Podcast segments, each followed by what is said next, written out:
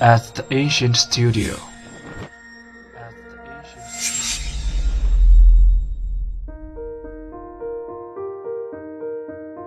精作剧目，精作音乐，我们用声音说话。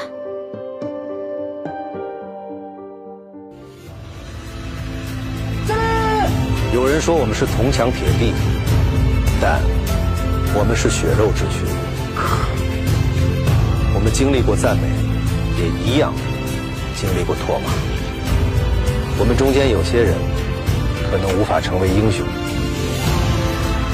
但注定不会平庸。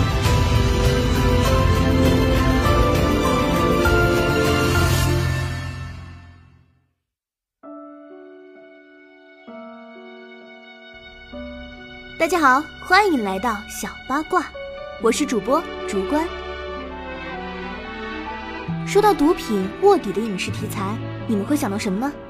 像余罪那样的紧张刺激，还是湄公河行动的热血澎湃？那么今天关关来给大家安利的这部剧《猎毒人》，虽然同样也是关注于毒品题材，但是它的套路却和湄公河行动的完全不同。小耳朵们应该看过不少缉毒警察做主角的作品，但是有看过化学博士和毒贩正面刚的故事没？这次于和伟扮演的吕云鹏就是一个智商超群、有钱有胆、脾气比驴还倔的猎毒人。下面就让我来给小耳朵们介绍一下这部剧吧。高智商、高学历的化学工程师吕云鹏，只身前往西南边陲，凭借海关监控和一张快递单，历经数月摸排。锁定了杀害大哥吕云飞父子的凶手，意欲报仇。吕云飞是打入金三角贩毒组织的警察，暴露后被杀，牺牲前通过快递包裹传回情报，因手段非常，警方一直未能破解。女警江一楠作为吕云飞的搭档和学生，赶赴名山追查凶案。行动中不断遭遇吕云鹏的冒险行为，百般劝阻，可吕云鹏软硬不吃，且凭借超凡的化学专业知识与过人的智慧胆识。与警方同步接近着真相，甚至破译出大哥遗留密码的真实含义。名山缉毒警察魏海看中吕云鹏的能力，与其联手，顺藤摸瓜，将贩毒网络撕开一个缺口，继而查出金三角大毒枭楚天南已派出义子印塔潜入名山。在警方的布局下，吕云鹏入狱结识印塔，巧施计谋成为他的救命恩人，随其一同越境抵达金三角楚门。与此同时，警方也派出江一南打入毒窟，二人相互配合，赢得毒枭信任。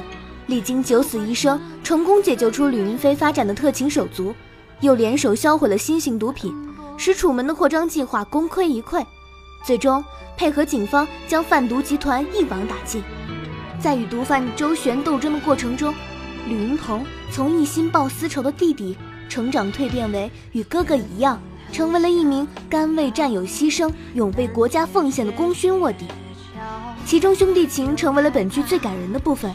剧中虽然没有过多表现于和伟和吴秀波的兄弟交往，但是仅仅几个镜头也体现出吴秀波在于和伟心中长兄如父的形象。小时候哥哥把弟弟从地震废墟里挖出来，现在轮到弟弟给哥哥挖一方墓穴，这一组对比镜头简直虐到不行。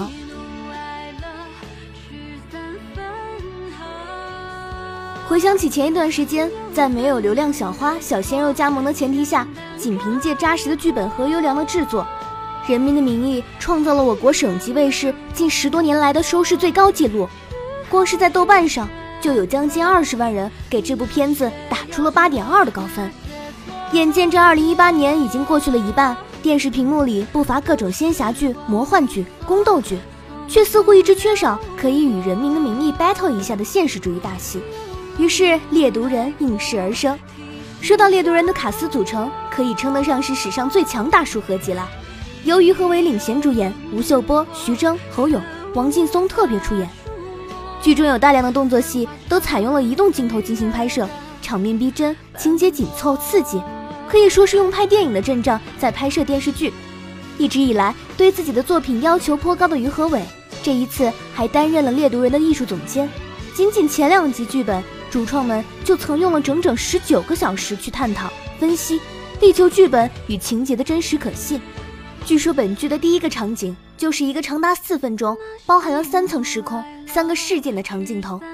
为了能让观众在这四分钟里获得更好的视觉感受，摄制组精益求精，整整拍摄了十二个小时。制作团队的认真与用心，从预告片和花絮里就能感受一二。看完这部剧，我突然想到看过的一句话：在那个时代，你只有两种选择，要么挺身而出成为英雄，要么苟且偷生成为狗熊。所以，英雄从来都不是平白无故的诞生，一定是在一个瞬间。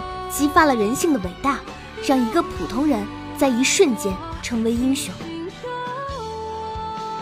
好了，本周的精彩内容就是这些，下周同一时间我们不见不散。